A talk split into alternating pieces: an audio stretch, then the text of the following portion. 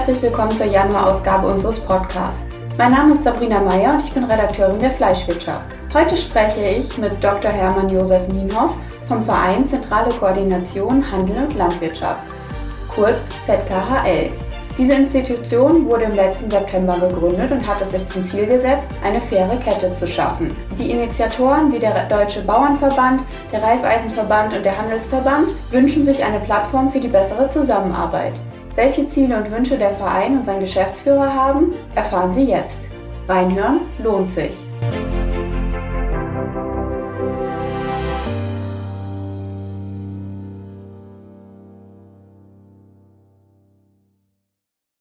Vielen Dank, Dr. Nienhoff, dass Sie sich heute Zeit genommen haben, um mit mir über eine faire Kette in der Lebensmittelproduktion zu sprechen. Sie waren langjähriger Geschäftsführer der QS und sind nun Geschäftsführer der Koordinationsstelle.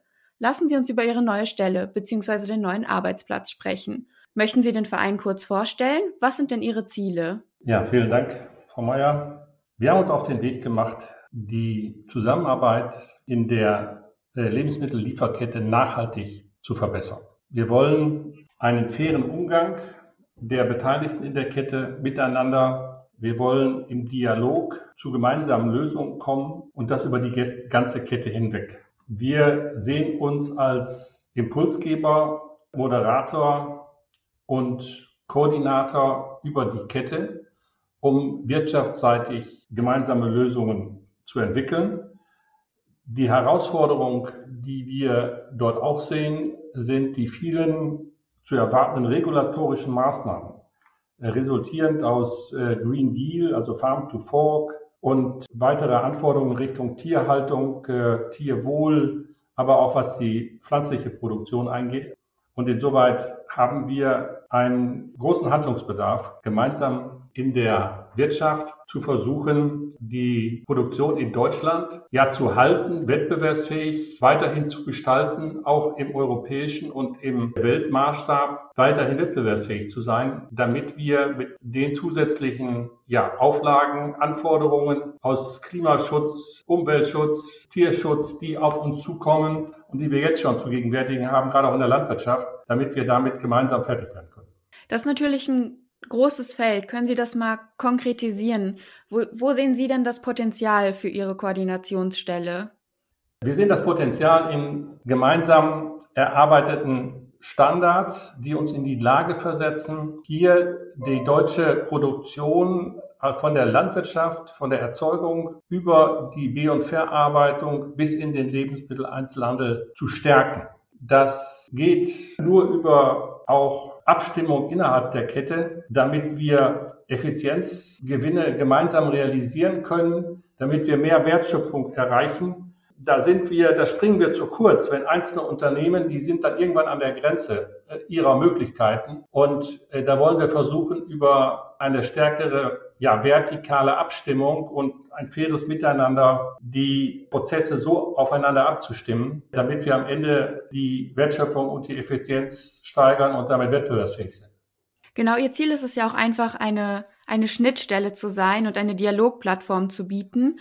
Welche konkreten Schritte sind denn für die nächste Zeit geplant? Haben Sie sich selbst so eine Deadline oder Timelines gesetzt? Natürlich kann man hier nicht in schnellen Lösungen denken oder schnelle Lösungen erwarten, aber welche konkreten Ziele haben Sie denn für die nächste Zeit? Also wir erarbeiten jetzt ganz konkret in den Arbeitsgruppen Milch und der Arbeitsgruppe Schwein an Einzelmaßnahmen, die die äh, heimische Produktion wettbewerbsfähiger machen und stärken. Das wird im Laufe des Jahres werden wir schrittweise da zu Ergebnissen kommen. Das wird nicht von heute auf morgen gehen. Und da wird es auch nicht leicht sein, diesen Anspruch, der teilweise besteht und aus dem früheren Agrardialog kommt, mehr Geld auf die Höfe kurzfristig zu realisieren. Was wir versuchen wollen und müssen, ist, die Dinge strategisch anzugehen und dann schrittweise eine Verbesserung zu erreichen. Was wir ganz konkret als erstes auf den Weg bringen wollen. Da sehe ich die besten Aussichten. Da gibt es auch die Bereitschaft der einzelnen Beteiligten. Das ist eine Kennzeichnung frische Lebensmittel aus Deutschland. Eine einheitliche Kennzeichnung im Lebensmitteleinzelhandel in Deutschland, damit es einen großen Wiedererkennungseffekt gibt, auch bei der Verbraucherschaft, damit hier auch eine Identifikation stattfinden kann, auch bis hin zum Verbraucher und die Bereitschaft auch für gute regionale, qualitativ einwandfreie Produkte vielleicht auch an einer anderen Stelle nachhaltiger zu kaufen und mehr zu zahlen als Produkte, die aus anderen Teilen der Welt kommen. Also das, das ist ein Bestreben. Da wollen wir bis Mitte des Jahres eine einheitliche Kennzeichnung auf den Weg bringen. Wir haben dazu eine Taskforce auf den Weg gebracht. Die wird jetzt im Januar zum ersten Mal tagen. Und hier haben wir ganz konkrete Vorstellungen, wie wir das angehen wollen. Das haben wir auch schon im Vorstand, im Steuerungskreis so vordefiniert und das packen wir jetzt an mit dem Ziel, bis Mitte des Jahres da ein Ergebnis zu haben. Wie gehen Sie dann mit den ganzen verschiedenen Labeln oder Kennzeichnungen, die es schon gibt, um? Wollen Sie dann die vereinen oder was ist Ihr Ziel damit? Was wir gern möchten, ist eine einheitliche Kennzeichnung mit dem klar erkennbaren Hinweis aus Deutschland. Da werden wir nicht alle Regionalkennzeichnungen, die ihren Sinn haben, die ihre Berechtigung haben, alle möglichen Kennzeichnungen, was einzelne Standards angeht. Wir wollen das nicht nivellieren und, und alles unter ein Dach bringen. Das ist nicht das Ziel. Das Ziel ist eine einheitliche Kennzeichnung, ganz offensichtlich und, und für jeden transparent Produkte aus Deutschland. Alles andere bleibt sicherlich in großem Rahmen da, aber diese Kennzeichnung, dass das Produkt aus Deutschland kommt, die wollen wir für den deutschen Lebensmitteleinzelhandel vereinheitlichen. Das ist das Ziel. Wir wollen, was die Standards angeht, andere Kennzeichnungen beim Mehrwertprogramm, wie auch bei der Initiative Tierwohl oder im Bereich QM Milch, im Milchbereich. Da gibt es im, im Bereich der äh, Legehennen oder Eierprodukte im Eibereich gibt es CAT also all diese Dinge äh, wollen wir nicht vereinnahmen, sondern die haben ihre Berechtigung und mit denen wollen wir zusammenarbeiten. Auch gerade wenn es um Detailregelungen geht. Nehmen Sie das Beispiel 5x-D. Das ist eine spezielle Herausforderung im Bereich der Schweinehaltung und, und bei Schweinefleisch.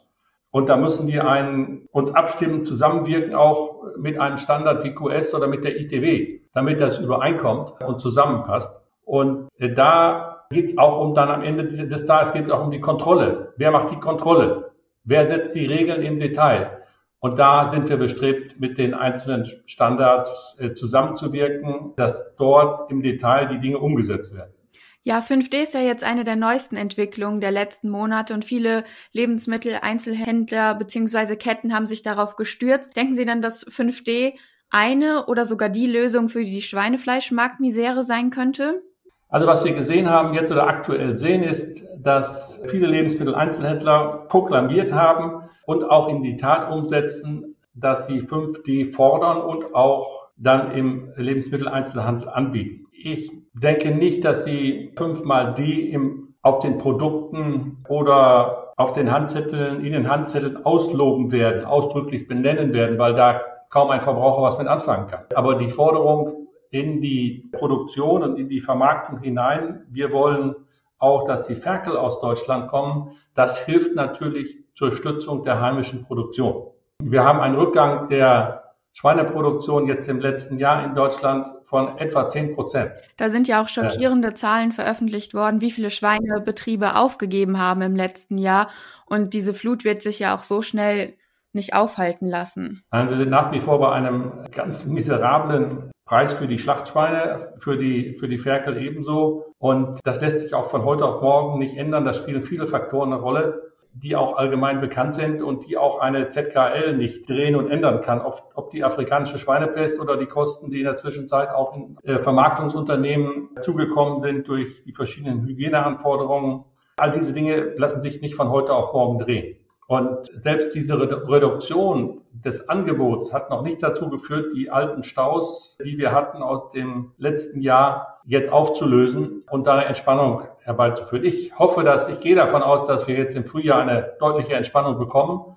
Aber bei den gestiegenen Futtermittelpreisen, äh, die die Erzeuger zu realisieren haben, wird es noch mal schwerer, auf ein Preisniveau zu kommen, was, ein, was auskömmlich ist für die Erzeuger. Also da hilft 5 mal D, das nachhaltig zu stützen. Da hat der Agrardialog insoweit auch, haben die Diskussionen, die Gespräche, äh, das gegenseitige Verständnis, die auch schon dort im Agrardialog sich entwickelt haben, haben sicherlich dazu geführt, dass man hier Impulse gesetzt hat und auch der Handel dann bereit war, wir engagieren uns jetzt, wir machen was, weil wir wollen auch zukünftig noch den deutschen Verbraucher Lebensmittel und speziell auch Schweinefleisch aus Deutschland anbieten.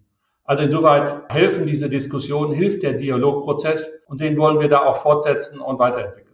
Das ist ja auch eigentlich ein ehrbares Ziel des Handels, dass Sie sagen, Sie wollen sich auf Produkte, auf landwirtschaftliche Produkte aus Deutschland konzentrieren. Aber wie würden Sie denn sagen, ist die Position Ihrer Koordinationsstelle gegenüber dem Lebensmitteleinzelhandel? Das ist einer unserer Träger und einer unserer Mitglieder der Lebensmitteleinzelhandel mit drei Organisationen, die bei uns beteiligt sind. Wir freuen uns, dass alle vier großen Handelsorganisationen, Handels Ketten hier mitwirken, aktiv mitwirken in den Gremien. Das zieht sich über den Steuerungskreis, das zieht sich über die Arbeitsgruppen in der Taskforce. In allen Gremien ist der Handel vertreten, diskutiert mit, sucht den Dialog und insoweit spielt er eine ganz wesentliche Rolle.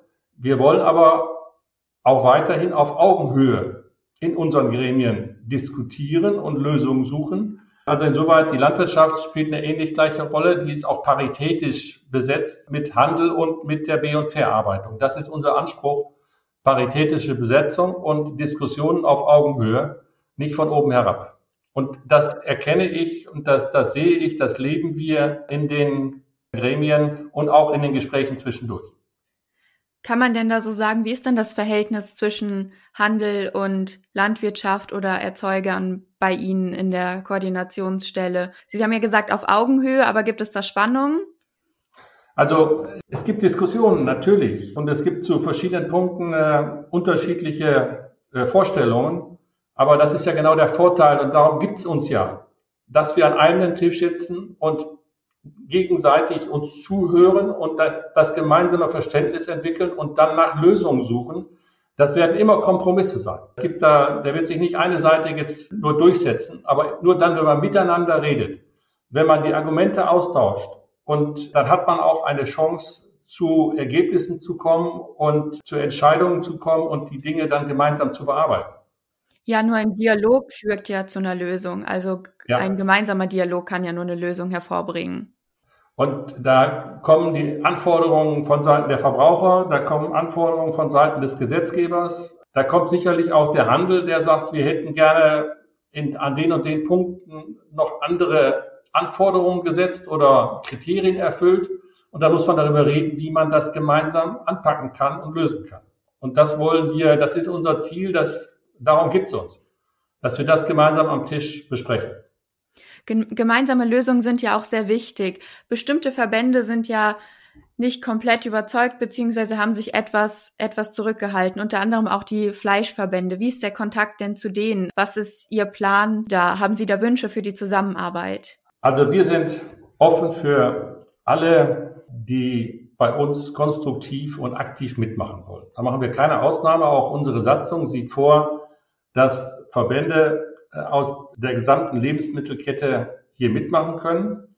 Wir haben schon gerade Ende des Jahres zwei neue Verbände aufgenommen. Wir haben jetzt auch gerade einen weiteren Antrag, den wir in den Gremien diskutieren. Wir wollen jetzt auch äh, insbesondere auf die B- und Verarbeitung, auf die Verbände dort wie in der Milchwirtschaft, in der Fleischwirtschaft aktiv zugehen und das nochmal aufnehmen. Wir, bleiben, wir sind in Kontakt wir haben die Verbindung immer gehalten und wir werden das jetzt nochmal aktiv aufnehmen, weil wir brauchen die ganze Kette am Tisch und auch die wichtigen Player, die wichtigen Organisationen, dass, sie, dass wir gemeinsam äh, an, den, an den Dingen, an den Herausforderungen arbeiten. Also würden Sie sagen, kommen Sie dem Ziel einer geschlossenen Front immer näher? Ja, daran arbeiten wir. Dass, äh, wir wollen die Wirtschaft vertreten. Wir wollen gemeinsam, äh, soll die Wirtschaft bei uns am Tisch sein. Da wollen wir möglichst alle dabei haben, die konstruktiv mit an, an Lösungen arbeiten, die wichtig sind, auch um unsere Ziele zu erreichen, nämlich Verbesserung äh, der Wettbewerbsfähigkeit der heimischen Produktion und Vermarktung. Daran arbeiten wir, dass wir die Kette da gut schließen, auch was äh, die Beteiligten angeht. Genau, das Stichwort ist ja jetzt hier auch Zusammenarbeit. Ein wichtiger Faktor dabei ist ja auch die Politik. Im Bundeslandwirtschaftsministerium hat ein Wechsel stattgefunden. Haben Sie hier schon die Fühler ausgestreckt und können was zur Zusammenarbeit sagen? Wir streben Zusammenarbeit an. Das kann ich ganz deutlich sagen. Und die Fühler werden wir schrittweise immer weiter ausstrecken, äh, um Ihr Wort aufzunehmen. Ich erwarte eine konstruktive Zusammenarbeit. Ich erwarte gute Gespräche mit den Vertretern in der Politik, auch in den Ministerien in den nächsten Wochen und Monaten und äh, auch langfristig. Ich denke, wir brauchen das auch, weil wir haben einen erheblichen Änderungs- und Anpassungsbedarf der auf die Wirtschaft, speziell die Landwirtschaft zukommt. Und äh, diese Herausforderung können wir nur mit Wirtschaft und mit Politik gemeinsam bewältigen. Also denken Sie, dass der Einfluss der Politik auf die Kette steigen wird oder steigen sollte? Ich wünsche mir, dass wir gegenseitig äh, den Einfluss und das Miteinander am Ende steigern und verbessern werden, weil es uns nur gelingt, gemeinsam über die ganze Kette hinweg, vom Erzeuger äh, bis letztlich zum Verbraucher, diesen Veränderungsprozess, der ansteht, diese Anpassungen, die notwendig sind, zu bewältigen. Da reicht Politik allein nicht äh, und Wirtschaft kann es auch nicht allein. Das müssen wir zusammengestalten, um alle mitzunehmen, um möglichst viele so mitzunehmen, dass es praktikabel ist, dass es auch Markt, im Markt umsetzbar ist, dann dem Marktgeschehen entspricht und für alle Beteiligten oder für die Beteiligten tragfähig ist. Also wir müssen dort aus meiner Sicht die ganze Lebensmittelkette und auch die Politik zusammenwirken. Ohne Zusammenarbeit geht es auch einfach hier nicht. Wir haben in der ZKL den großen Vorteil, dass die gesamte Kette am Tisch versammelt ist. Und so werden wir auch an die Politik herantreten und mit der Politik das Gespräch suchen und die Zusammenarbeit suchen. Wir vertreten die gesamte Kette. Wir wollen mit Vorschlägen auftreten, die abgestimmt sind, die durchdacht sind im Sinne der ganzen Kette und im Sinne der Zukunftssicherung der deutschen oder heimischen Landwirtschaft. Dazu werden wir mit den Fachabteilungen das Gespräch suchen. Das haben wir in den letzten Monaten auch aufrechterhalten, auch während der Zeit der Regierungsneubildung und werden das intensivieren. Wir werden aber auch das Gespräch mit dem Minister, mit den Staatssekretärinnen, mit anderen Ministerien aufnehmen, wir planen ein gemeinsames Gespräch unseres Vorstands mit dem neuen Bundesminister, mit Sam Özdemir. Das werden wir für Februar äh, oder Anfang März äh, ins Auge fassen, um so die Dinge da gemeinsam anzugehen. Sie haben ja jetzt auch schon an verschiedenen Stellen von einem Art Lebensmittelkodex oder Verhaltenskodex gesprochen. Wie definieren Sie den denn? Ja, was wir im Laufe des Jahres auf jeden Fall auch noch auf den Weg bringen wollen, ist äh, der Lebensmittelkodex und die Schlichtungsstelle. Zwei wichtige Punkte, die wir auch schon in der äh, gemeinsamen Erklärung im äh, Frühjahr letzten Jahres herausgearbeitet haben. Das ist, das sind wichtige Meilensteine und, und äh, Träger unserer ganzen Organisation. Am Ende soll es eine Schlichtungsstelle geben, die, wenn es irgendwo zu Konflikten kommt, wenn es irgendwo zu Unstimmigkeiten kommt, dass die Beteiligten aus der Wirtschaft auch hier die Schlichtungsstelle anrufen können und dass wir versuchen, über die Schlichtungsstelle neutral da diesen, äh, diesen Konflikt, diese Unstimmigkeiten zu lösen, ohne dass gleich staatliche Stellen eingreifen müssen. Damit wir aber diese Schlichtungsstelle auch mit einem Fundament unterlegen können, brauchen wir den Lebensmittelkodex, ein Verhaltenskodex, indem wir definieren, wie gehen wir in der Kette fair miteinander um. Was bedeutet das konkret? Wenn ich es jetzt schon fertig hätte, dann äh, würde ich Ihnen die Details vorlegen. Es gibt da Muster, es gibt da Beispiele, es gibt äh, auch von gesetzgeberischer Seite Anforderungen über das Lieferkettengesetz und das Agrarorganisationen- und Lieferkettengesetz. Also da gibt's auch da gibt's äh, Anregungen, aber die Wirtschaft selbst hat auch im letzten Jahr schon einen ja, sehr kompakten Verhaltenskodex auf den Tisch gelegt und daran wollen wir weiter arbeiten und den speziell auch für den Bereich jetzt der Lebensmittel, der Agrarprodukte und Lebensmittel spezifizieren und sagen, so, das ist jetzt die Basis, jetzt können sich dann Unternehmen an den, daran orientieren und sich auch auf den Lebensmittelkodex der ZKL verpflichten. Und dann haben sie auch die Möglichkeit, wenn Sie sich darauf verpflichten, dann die Schlichtungsstelle anzurufen. Das klingt natürlich schon alles sehr zukunftsträchtig. Haben Sie denn eine Art Vision oder Wünsche für die Zukunft in der Zusammenarbeit zur Lebensmittelkette? Also was ist Ihre Vision?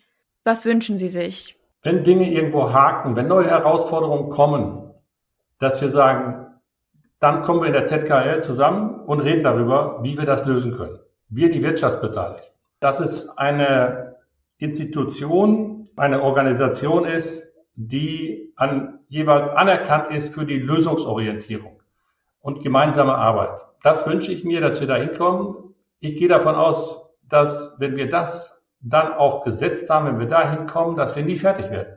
Weil es immer wieder neue Herausforderungen gibt. Die Welt dreht sich immer schneller und äh, da glaube ich, äh, bleiben wir äh, gut beschäftigt. Auch über Jahre hinaus, weil immer wieder neue Dinge kommen in der Kette zwischen Erzeugung, zwischen Landwirtschaft, der aufnehmenden Hand, der B- und Verarbeitung bis hin zum Lebensmitteleinzelhandel. Da bin ich zuversichtlich, wenn wir dieses, diesen Anspruch erfüllen können, da gehen wir hin, da können wir gemeinsam reden, da ist der Dialog möglich, da werden Interessen erarbeitet und übereinander gelegt und nach gemeinsamen Lösungen gesucht, dann glaube ich, dann sind wir auf einem guten Weg und dann werden wir nie fertig werden. Ich wollte Sie gerade fragen, gibt es einen Punkt an Ihrer Arbeit, wo Sie sagen würden, okay, jetzt kann ich den Stift niederlegen, jetzt bin ich fertig, jetzt habe ich alles erreicht, was ich möchte, aber Sie haben ja gerade schon erläutert, dass es, dass Sie denken, dass immer neue Herausforderungen auf Sie zukommen werden. Ja, auf die Organisation. Aber gehen Sie bitte davon aus, dass ich das nicht äh, alle Ewigkeit mache, sondern mein Bestreben ist, das jetzt gut aufzustellen, auf den Weg zu bringen und dann auch irgendwann zu übergeben in andere Hände, die das weiterführen. Es bleibt also spannend in der Kette. Ich denke, ich spreche für alle, wenn ich sage, dass wir uns darauf freuen oder dass wir gespannt sind, was Ihr Verein in den kommenden Wochen und Monaten alles bewegen wird. Ja, vielen Dank.